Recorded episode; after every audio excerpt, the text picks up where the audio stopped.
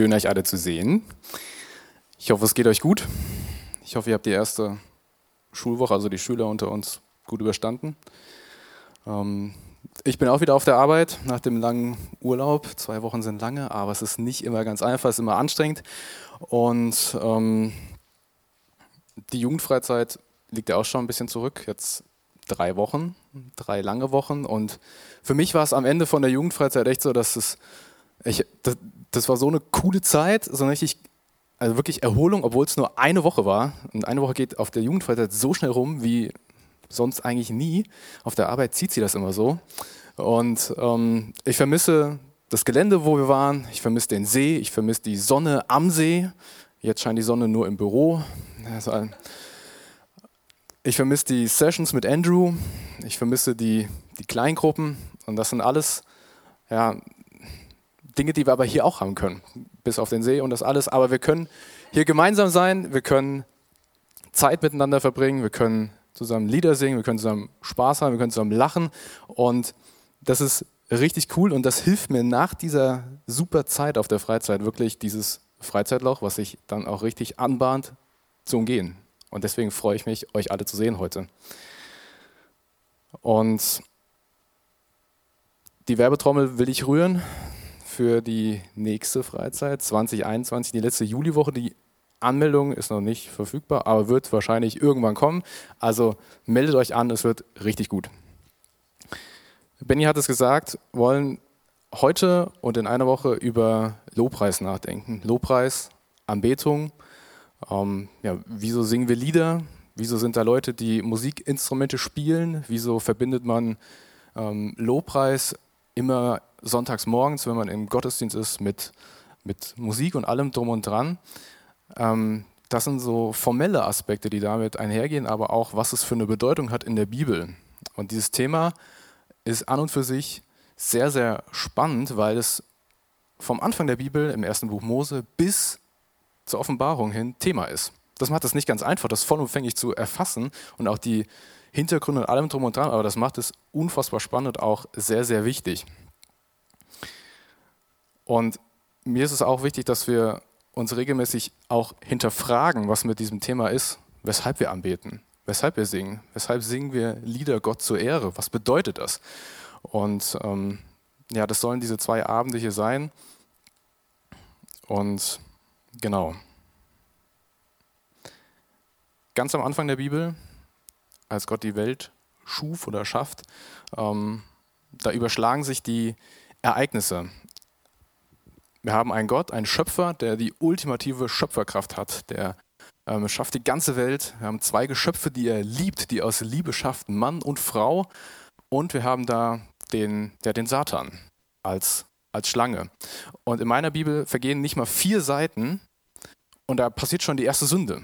Und das ist, ist echt krass. Und das bringt eine ganz besondere Brisanz mit sich. Genau, Luzifer, lateinisch für Lichtträger oder auch Morgenstern. Ganz interessant.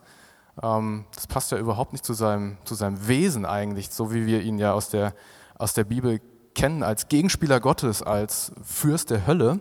Und in Jesaja bekommen wir ein paar Hintergrundinfos zu ihm und was mit ihm passiert ist, warum er Gottes Gegenspieler ist. Und dazu lese ich aus Jesaja 14, die Verse 12 bis 14. Ihr seid eingeladen, ähm, ja, mit, mit aufzuschlagen, mit, mitzulesen. Da hinten stehen auch noch Bibeln, falls ihr keine App habt, schnappt sie euch einfach. Jesaja 14, 12 bis 14. Ach, wie bist du vom Himmel gefallen, funkelnder Morgenstern, zu Boden geschmettert. Eroberer der Welt, du, du hattest in deinem Herzen gedacht, ich will zum Himmel hochsteigen. Höher als die göttlichen Sterne stelle ich meinen Thron. Im äußersten Norden setze ich mich hin, dort auf den Versammlungsberg. Über die Wolken will ich hinauf, dem Allerhöchsten gleichgestellt sein. Jesus nimmt darauf auch nochmal Bezug und auch auf diesen Namen, auf diese Übersetzung im ähm, Lukas-Evangelium in Kapitel 10, Vers 18 lesen wir auch, dass Jesus sagte, ich sah den Satan wie ein Blitz vom Himmel fallen. Und da meint er dieses, dass er von, vom Himmel hinabgeschmettert wurde von Gott. Und wenn wir, dieses, wenn wir sein Motiv analysieren in diesen Versen in Jesaja, dann können wir ab Vers 13 lesen, dass er in seinem Herzen gedacht hatte, dass er zum Himmel hinaufsteigen will, dass er höher als die göttlichen Sterne sein will, also höher als alle Engel, dass er seinen Thron am Versammlungsberg aufbauen will. In der damaligen Zeit der Versammlungsberg, von dem da die Rede ist, ist ein Berg, an dem die Menschen gedacht haben, dass die Götter dort ihren Rat abhalten, also sich treffen und beratschlagen. Und Satan will oder wollte da seinen Thron aufstellen, also über alle herrschen. Und er geht noch einen Schritt weiter, dem Allerhöchsten gleichgestellt sein. Also er wollte Gott gleich sein. Und sein Herz ist erfüllt von Gier, von Gier nach Macht, Bösartigkeit, Abneigung der Herrschaft Gottes gegenüber. Und das ist sein Wesen. Und wenn wir dann ähm, an das Ereignis im Garten Eden zurückdenken, nach der Schöpfung mit dem Menschen, ähm, ich lese es gleich noch vor, dann können wir da viel rausnehmen, weshalb er die, ja, die, die Frau oder die Menschen versucht. Und ich lese dazu 1. Mose 3, 1 bis 5. Die Schlange war listiger als all die Tiere, die Jahwe gemacht hatte. Sie fragte die Frau, hat Gott wirklich gesagt, dass ihr von keinem Baum im Garten essen dürft? Natürlich essen wir von den Früchten, entgegnete die Frau. Nur von den Früchten des Baums in der Mitte des Gartens hat Gott gesagt, davon dürft ihr nicht essen. Sie nicht einmal berühren, sonst müsst ihr sterben. Sterben? widersprach die Schlange. Sterben werdet ihr nicht. Aber Gott weiß genau, dass euch die Augen aufgehen werden, wenn ihr davon esst. Ihr werdet wissen, was gut und was böse ist und werdet sein wie Gott. Das hat die Schlange gesagt zu der Frau. Und sie streut, also sie verunsichert die Frau. Ähm, sie dreht die Aussagen Gottes einfach rum. Sie sagt, hat Gott wirklich gesagt, ach Quatsch, sterben, das werdet ihr doch nicht. Das hat doch Gott überhaupt nicht gesagt. Und das sind alles Dinge, die Gott überhaupt nicht so zu den Menschen gesagt hat, aber die Schlange dreht es einfach rum. Und Bezug zur Anbetung ist der Vers 5 echt ausschlaggebend. Aber Gott weiß genau, dass euch die Augen aufgehen werden, wenn ihr davon esst. Ihr werdet wissen, was gut und böse ist und ihr werdet sein wie Gott. Satan als der gefallene Engel ähm, verspricht den Menschen so zu sein wie Gott. Und manchmal wollen wir Menschen auch sein wie Gott. Manchmal wollen wir Menschen einfach alles oder wir meinen alles zu wissen. Wir meinen zu wissen, wann das Leben beginnt. Wir meinen zu wissen, wann es, wann, dass wir bestimmen können, wann das Leben beginnt und so weiter und so fort. Und das alles sind Beweise dafür, dass wir Menschen immer irgendetwas anbeten in unserem Herzen. Das ist ein ganz, spann, ganz spannendes Thema. Und also hat Anbetung etwas mit den Dingen zu tun, die, unserem, die in unserem Herzen sind, die in deinem Herzen sind, die in meinem Herzen sind. Egal, ob es Sport ist, ob es Hobby, ob es Beruf ist, ob es Geld oder ob es sogar der Partner ist. Es gab Momente, da musste ich schmerzlich erkennen, dass ich äh, Annika angebetet habe, dass ich sie als, ja, dass ich den Maßstab an sie gesetzt habe, dass sie mir Erfüllung bringen muss, dass sie mein mich glücklich machen muss, dass sie alles machen muss, aber eigentlich kann sie das nicht, sondern es, muss, es ist Gott, der das macht. Und wenn wir zum Beispiel an Atheisten denken, ne, der behauptet ja, dass, er, dass es keinen Gott gibt. Aber die felsenfeste Überzeugung, dass es keinen Gott gibt, die betet er an. Und das ist ganz, ganz interessant. Und deshalb die Frage an dich am Anfang, was prägt dein Leben? Oder was ist gerade in deinem Herzen? Ich habe es erwähnt, das sind wichtige Fragen über Anbetung. Das sind wichtige Dinge, die, die wir uns fragen wollen. Und ich will euch ermutigen, dass, ihr, dass du dir Zeit nimmst, darüber nachzudenken, was in deinem Herzen ist, dass du dir Zeit nimmst, äh, was dich bewegt, was dich motiviert, weil so kannst du mit Gott zusammen an deinem Charakter arbeiten. So kannst du einen Prozess anstoßen mit Gott zusammen, in dem du mehr über dein Leben erfährst. Wenn du sagst, dass Gott dir helfen soll dabei, weil du dann den Fokus auf Gott setzt und dass er den Weg zusammen mit dir geht. Ich habe mir zum Beispiel angefangen, eine Tabelle zu schreiben.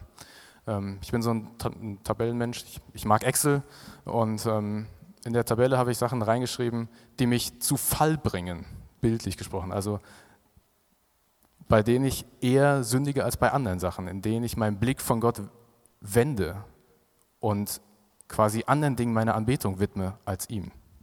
Und das aufzuschreiben hilft mir dabei, mich daran zu erinnern und dann wieder ins Gebet zu gehen und einfach Gott dann dafür Danke zu sagen, dass er dafür ans Kreuz gegangen ist. Ich will euch dazu zwei Verse aus der Offenbarung lesen, Vers, äh, Kapitel 21, 6 bis 7. Und er fuhr fort, nun ist alles erfüllt. Ich bin das Alpha und das Omega, der Ursprung und das Ziel. Wer Durst hat, dem werde ich umsonst zu trinken geben. Wasser aus der Quelle des Lebens. Wer den Kampf besteht, wird alles erben. Ich werde sein Gott sein und er wird mein Sohn sein.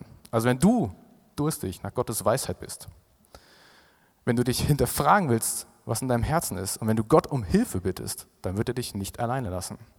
Und, er geht sogar noch einen Schritt weiter, er gibt dir ewiges Leben. Umsonst und für immer. Und was kriegt man heutzutage schon umsonst? Und das ist ein ganz, ganz wichtiger Punkt, dass wir erkennen, was in unserem Herzen ist, dass wir es zusammen mit Gott erkennen, dass wir ihm die Anbetung dafür bringen einfach. Wir haben uns den Anfang der Bibel angeschaut, eben mit der Schöpfung, das, was die Schlange gemacht hat, der Satan, und ähm, was die Dinge in unserem Herzen sein können, die wir anbeten, die den Blick von Gott wegwenden und ihm die Anbetung quasi stehlen. Und der zweite Teil ist jetzt so, dass ich ein bisschen weiter durch das Alte Testament gehen möchte mit euch, um zu schauen, ähm, was hat das Volk Israel, was war da mit Anbetung, was lernen wir daraus, was hat Jesus Christus damit zu tun, so ein bisschen den Gesamtzusammenhang ein bisschen zu ähm, ja, beleuchten. Und vor der Freizeit hatten wir drei Abende ähm, über Josef, den Abschluss von dem ersten Buch Moses, war die Predigtreihe davor. Und ähm, er, der verkauft wurde von seinen Brüdern nach Ägypten als Sklave, aber er hat Ägypten so viel Segen gebracht, weil er auf Gott vertraut hat, weil Gott mit ihm war. Und am Ende des ersten Buches Mose können wir nachlesen, ähm, was seine letzten Worte sind, also was er sein, sein, ja, sein, seiner Familie, dem Volk Israel dann auch mit auf den Weg gibt. 1. Mose 50, 22 bis 24. Josef blieb mit allen Nachkommen seines Vaters in Ägypten. Er wurde 110 Jahre alt und sah noch Ephraims Söhne und Enkel. Auch die Söhne von Machir ben Manasse wurden Josef noch auf dem Schoß gelegt. Josef sagte zu seinen Brüdern: Ich muss sterben, aber Gott wird euch nicht vergessen. Er wird euch aus diesem Land in das Land bringen, das er Abraham, Isaak und Jakob zugeschworen hat. Wir dürfen bei der Betrachtung des Alten Testamentes nicht vergessen, ähm, dass dieser Zustand im Garten Eden vorbei ist. Also es ist ein ganz krasser Zustandswechsel, in dem sich die Menschheit, die Geschöpfe befinden, aber Gott im Alten Testament immer noch aktiv eingreift. Und aktiv eingreift, um die Menschen zu sich zu ziehen. Und es in den allermeisten Fällen immer so ist, ähm, dass ja, die Menschen das ablehnen und sich gegen ihn entscheiden. Und das ist es auch, weshalb das Volk in der Sklaverei ist dann in Ägypten und Gott möchte ihnen wieder die Möglichkeit geben, in seine Gegenwart zu kommen. Und das Interessante ist hier, dass es diese immerwährende Verheißung quasi, ich will euer Gott sein, ich will euch in ein Land bringen, wo Milch und Honig, also bildlich gesprochen, fließt, also das fruchtbar ist, wo ihr, wo ihr wirklich aufblühen könnt, bildlich gesprochen.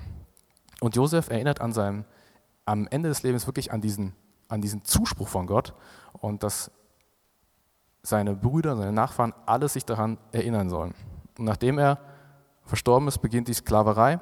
Und am Anfang vom zweiten Buch Mose ähm, lesen wir die Berufung von dem Autor, also von Mose selbst, dass Gott ihn beruft als die Person, mit der er quasi das Volk aus Ägypten rausführen will, aus der Sklaverei. Und wir können ein direktes Gespräch zwischen ihm und Gott nachlesen. Also es an sich, als ich es in der Vorbereitung gelesen habe, dass Gott direkt mit einem Menschen spricht.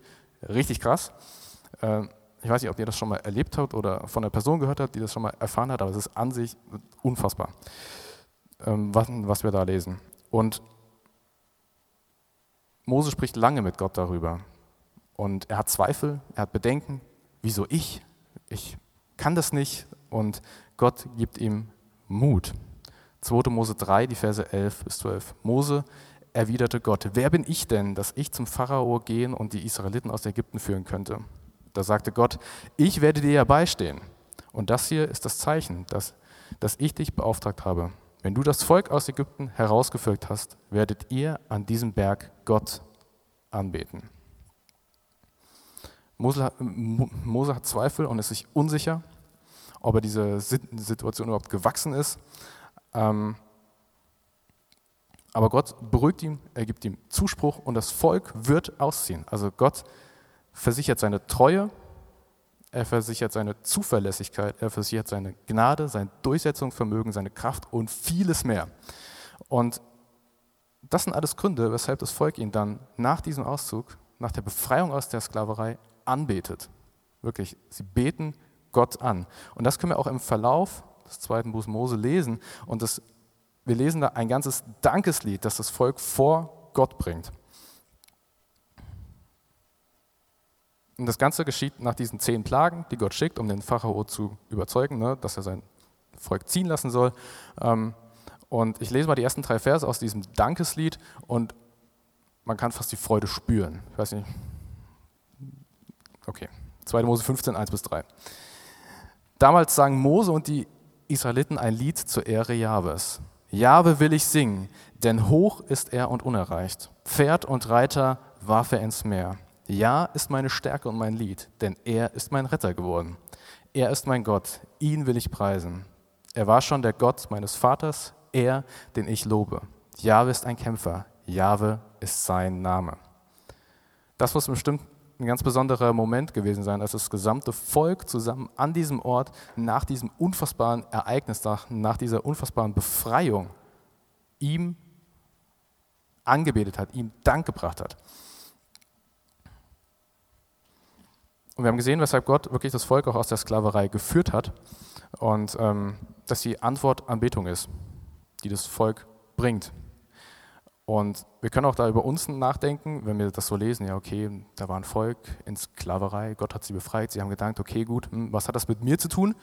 Ähm, dann ist die Frage, was ist deine Sklaverei? Sklaverei ist so ein altmodisches Wort, also was ja, fesselt dich? Was macht dich mutlos? Äh, was macht dir Angst? Und ähm, wo muss Gott dich da hinausführen? Wo sagst du zu ihm, hilf mir bitte dann dabei. Und Mose hatte Zweifel, aber Gott hat ihm immer wieder gesagt, ich bin dein Gott und du wirst es mit meiner Hilfe schaffen. Und diese Zusage gilt auch jedem hier. Und Gott steht dir bei, er hilft dir aus deiner persönlichen Sklaverei raus und ihm gebührt das Lob dafür. Und das ist ein ganz spannender Punkt, den vergessen wir manchmal. Wenn, man, wenn ich so manche Situationen aus meinem Leben in, im Rückspiegel betrachte, dann denke ich, ja, okay, gut, da habe ich gesehen. Da hatte ich ein Problem, habe ich Gott um Hilfe gebeten und im, im Endeffekt war es gut geworden, aber habe ich Gott dafür gedankt, habe ich ihm angebetet dafür, dass er mir da geholfen hat. Und das ist ein ganz wichtiger Punkt, ähm, diesen letzten Schritt zu gehen, mutig zu sein und ihm die Ehre zu geben, die ihm gebührt dafür. Und wenn wir die Geschichte weiterverfolgen, sehen wir sein nächstes Handeln. Also er sieht das Volk in der Sklaverei, er sagt seine Treue zu, er hilft und jetzt ähm, sehen wir sogar, ähm, was seine Intention dahinter ist. 2. Mose 19, 4 bis 6. Ihr habt gesehen, was ich mit den Ägyptern gemacht habe. Ihr habt erlebt, dass ich euch wie auf Adlerflügeln getragen und bis hierher zu mir gebracht habe. Wenn ihr nun auf mich hört und meinen Bund haltet, dann sollt ihr unter allen Völkern mein persönliches Eigentum sein. Denn mir gehört die ganze Erde. Ihr sollt mir ein Königsvolk von Priestern sein, eine heilige Nation. Das sollst du den Israeliten sagen. Er sagt es hier zu Mose. Und diese Aussage lässt uns sehr viel über Gottes Intention erkennen. Er spricht dem Volk den Wert seines Eigentums zu. Ein Eigentum ist was sehr Persönliches. Jeder von uns hat irgendein Eigentum. Mal ist es wichtig, mal ist es ihm nicht wichtig. Ähm, aber für Gott ist das die Tatsache, dass, es, dass er sein Volk als Eigentum nennt, das ist etwas Besonderes für ihn, es ist wertvoll für ihn. Und Gott hat es auch schon bewiesen, denn er hat sie aus der Sklaverei geführt. Und das hätte er nicht mit jedem gemacht. Und das Volk ist ein Königsvolk für ihn, ein heiliges Volk. Und das sind alles sehr schöne, sehr edle, sehr ähm, wertvolle Formulierungen, die wir hier lesen können, die Gott über sein Volk sagt. Und Gott möchte seinem Volk einen Ort schaffen. Einen Ort schaffen, wo sie ihm begegnen können. Und das ist weiter in dieser Geschichte die sogenannte Stiftshütte. Ähm, ihr könnt euch das so vorstellen wie ein, ja, ein mobiles Gemeindehaus, das man auf- und abbauen kann, das man mitnehmen kann, da wo man hingeht. Ähm, es war ein Zelt, also, und es war ganz prunkvoll gebaut, ganz detailliert und alles. Und es, man muss es wieder aufbauen, wieder abbauen, wenn man weitergezogen ist durch die Wüste. Und das war die sogenannte Stiftshütte. Interessant ist, dass diese Hütte immer im Mittelpunkt des Lagers, da wo sie gerade waren, aufgebaut wurde und das ganze Volk sich drumherum gesammelt hat. Also war der Mittelpunkt der Ort, wo Gott ihnen gegenwärtig war, wo er wohnen wollte, in der Mitte des Volkes, im Zentrum.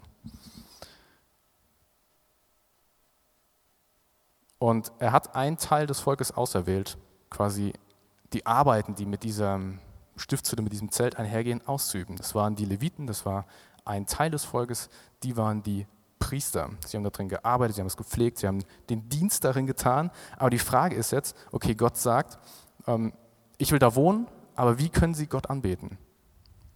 Und damals war es so, dass Gott zu dem Volk gesagt hat, okay, ihr könnt mir Opfer bringen.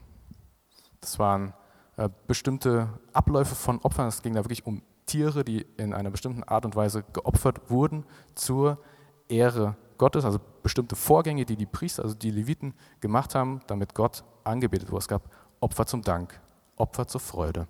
Ähm, es gab bei Sünde Opfer, bei äh, Bekennung von Schuld und so weiter und so fort.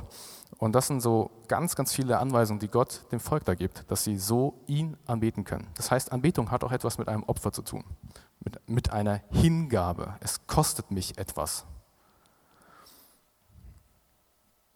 Für das Volk war es bestimmt auch nicht einfach, immer diese benötigten Tiere aufzutreiben. Es hat etwas gekostet. Es war ein Wert, den sie geopfert haben an, an Gott. Und ähm, wenn wir diesen Punkt nehmen, dass Anbetung ein Opfer ist und dass es Hingabe bedeutet, ist eine nächste Frage, die wir uns stellen können. Was bin ich bereit zu opfern?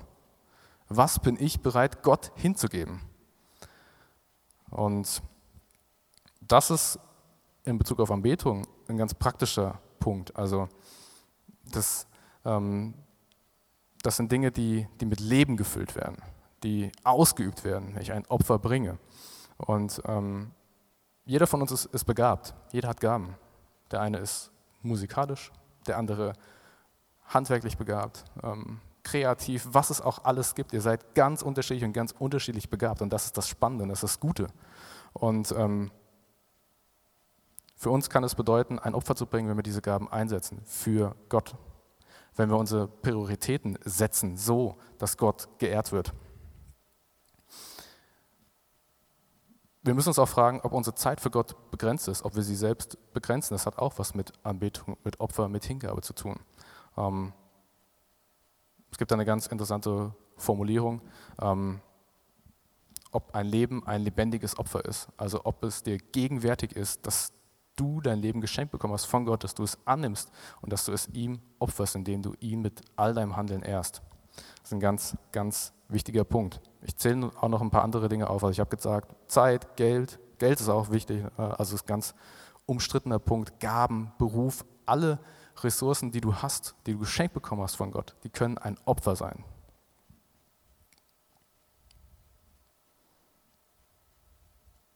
Und das sind nur ein paar Ansätze bei diesem, bei diesem Punkt. Ich habe gesagt, es gab die Leviten, die Priester und unter diesen Leviten, diesen vielen Priestern, gab es einen besonderen. Das war der hohe Priester. Und dieser hohe Priester, der wurde immer auserwählt. Und wenn der eine starb, dann wurde ein nächster erwählt. Und er hatte eine ganz besondere Aufgabe. Die hatte kein anderer in diesem Volk, in dieser Stiftshütte. Und ähm, es ging um die Sühne für das ganze Volk, also um die Sünde, um die Vergebung für die Sünde, die das ganze Volk gemacht hat. Einmal im Jahr. Und die Stiftshütte ist so aufgebaut, dass es unterschiedliche Teile gab. Es gab, also es war ein Zelt und es gab in dem Zelt noch einen Teil, der, der wurde das Allerheiligste genannt. der war abgetrennt von einem großen Vorhang und dieses Allerheiligste war der Teil, wo Gott gesagt hat, da bin ich gegenwärtig, also da wohne ich.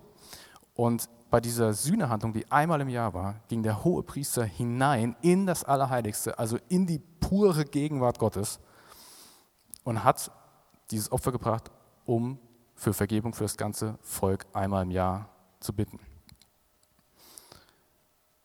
Und das hat er stellvertretend gemacht. Das ist auch ein ganz wichtiger Punkt. Und das muss bestimmt eine ganz krasse Erfahrung für den hohen Priester gewesen sein. Bestimmt ein ganz großer Druck, diese, diese, diese Abfolge von Dingen, die er machen musste, einzuhalten.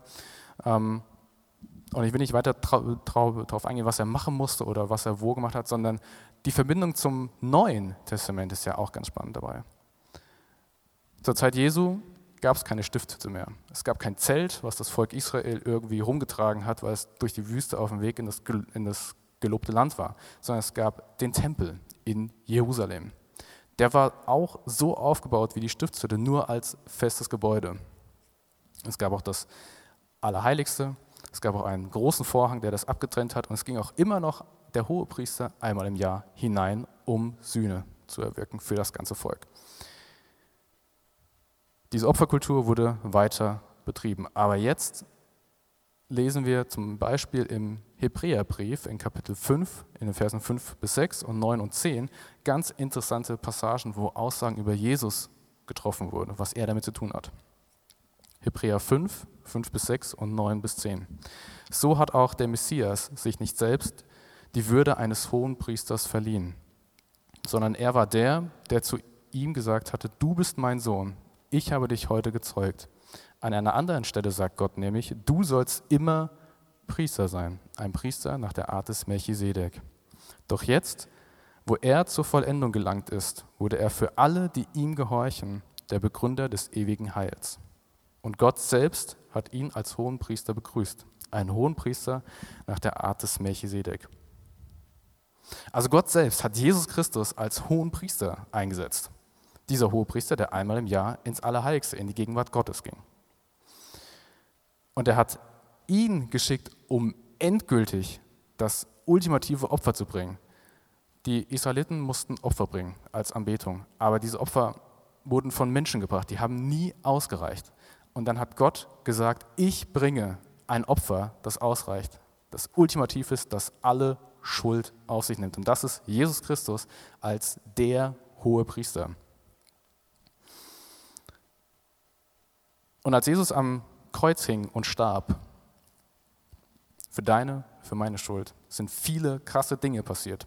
Unter anderem auch, dass der Vorhang, der das Allerheiligste zum Rest von der Stiftshütte trennt, entzweigerissen ist. Und der Vorhang war extrem groß, der war einen Meter dick und dass dieser Vorhang entzweireißt, war wahrscheinlich zu diesem Zeitpunkt extrem unwahrscheinlich. Aber diese symbolische Handlung, dass der Weg in das, Allerheiligste, der Weg zum Vater selbst frei ist durch Jesus Christus, durch diesen ultimativen hohen Priester. Der ist richtig spannend. Und das ist der neue Bund zwischen Gott und den Menschen. Und wir lesen auch, ähm, dass Jesus sich selbst als den Tempel bezeichnet. In Johannes 2, Verse 18 bis 21 sagt er, die Juden aber stellten ihn zur Rede. Mit welchem Wunderzeichen kannst du beweisen, dass du das Recht hast, so etwas zu tun? Jesus entgegnete, zerstört diesen Tempel und ich werde ihn in drei Tagen wieder aufbauen. 46 Jahre ist an diesem Tempel gebaut worden, erwiderten die Juden. Und du willst ihn in drei Tagen und du willst das in drei Tagen schaffen? Mit dem Tempel hatte Jesus aber seinen eigenen Körper gemeint. Das heißt, der Ort der Anbetung ist kein Bauwerk, ist keine Stiftshütte, ist kein Gemeindehaus, sondern der Ort ist Jesus Christus selbst. Er ist der Tempel. Er ist der Ort der Anbetung. Und das ist der größte Ausdruck von Gnade, von Güte, von Liebe und vielem mehr, was Gott mit diesem einen Opfer gegenüber uns bringt. Das heißt, Anbetung ist Jesus zentriert. Ich habe am Anfang gesagt, dass es wichtig ist, über diese Dinge nachzudenken. Mm, es ist wichtig, dass wir über Anbetung und Lobpreis nachdenken. Und Jesus als der Ort, wo Anbetung passiert, das Zentrum der Anbetung ist. ähm, das will auch unser Herz verändern. Das sollte unser Herz verändern. Das heißt, Anbetung hat etwas mit den Dingen zu tun, die in unserem Herzen sind. Sind Dinge in unserem Herzen, die dich von Gott wegbringen oder die die Anbetung stehen, die eigentlich Gott gebührt. Und der Satan hat schon früh erkannt, dass es äh, ganz effektiv ist, quasi den Blick der Menschen von Gott wegzulenken und so bekommt oder geschieht keine Anbetung Gott, Gottes, sondern die Menschen beten irgendwelche Dinge an, Geld, was auch immer, Beziehung oder was weiß ich. Und das Volk litt in der Sklaverei in Ägypten, aber Gott hat es gesehen, Gott hat eingegriffen er hat seine Geschöpfe nicht vergessen. Er hat Hilfe zugesagt und Mut zugesprochen. Und das Volk zog tatsächlich aus und sie haben Gott für seine Treue gedankt, ihm Anbetung gebracht. Anbetung ist ein Opfer und es bedeutet etwas hinzugeben. Und im Mosaischen Bund, also in dieser Zeit in der Wüste, konnten die Israeliten in Form von Opfern mit Tieren anbeten. Und ein hoher Priester hat einmal im Jahr quasi Sühne für das ganze Volk erwirkt. Aber jetzt ist es Jesus Christus, der Ort, wo Anbetung passiert. Er hat das Opfer. Gott hat das Opfer durch Jesus Christus für uns gebracht. Am Anfang habe ich gesagt, dass ich die Kleingruppen in der Jugendfreizeit extrem gut fand. Richtig, eine richtig gute Zeit, wo wir uns austauschen konnten, mehr über die Predigt reden konnten, mehr über das, was äh, ja, Andrew uns sagen wollte. Und ich glaube, dass diese Serie, diese Kurzserie ähm, ein guter Moment ist, auch nochmal in Kleingruppen zu gehen, auch nochmal darüber nachzudenken, über dieses ähm, Thema, weil es einfach persönlicher ist. Es ist äh, eine vertrautere Runde, wo man offen über Dinge reden kann, weil es sind Dinge, die diese Runde nicht verlassen. Also wenn du ehrlich bist, sind, wird keiner hingehen und quasi dir daraus einen Strick drehen und dich dafür ja, was auch immer machen. Es, ist, es bleibt in dieser Runde. Wir können offen und ehrlich sein und uns austauschen. Und ähm, ich will euch am Ende Mut machen, diese Zeit zu nutzen. Wir wollen es gleich machen, wir wollen gleich Kleingruppen bilden. Ähm, ich weiß noch nicht wie, aber das überlege ich mir gleich, weil wir singen gleich noch zwei Lieder. Und ähm, ich habe da vier Fragen an euch, über die wir reden können. Ihr braucht sie nicht aufzuschreiben, ich schicke sie gleich in die Gruppe. Wer oder was verdrängt Gottes Platz in deinem Herzen und stiehlt ihm deine Anbetung? Gibt es Dinge, die dich buchstäblich in Ketten legen? Wo bist du bereit, Gott Dinge zu opfern und ihm hinzugeben? Wie kann Jesus zentrierte Anbetung aussehen? Genau, ich bete noch. Vater, ich danke dir dafür, dass du der Grund bist, weshalb wir ja, leben können. Dass du der Grund bist, äh, weshalb wir sind. Wir wollen dir Ehre bringen dafür, wir wollen dir danken, wir wollen dir danken, dass du Jesus Christus als das ultimative Opfer gebracht hast. Das hätte niemand von uns irgendwie in irgendeinem Ansatz bringen können. Und du ja, bist hoch erhoben dafür. Das wollen wir jetzt tun mit den beiden Liedern. Und wir danken dir so sehr dafür. Amen.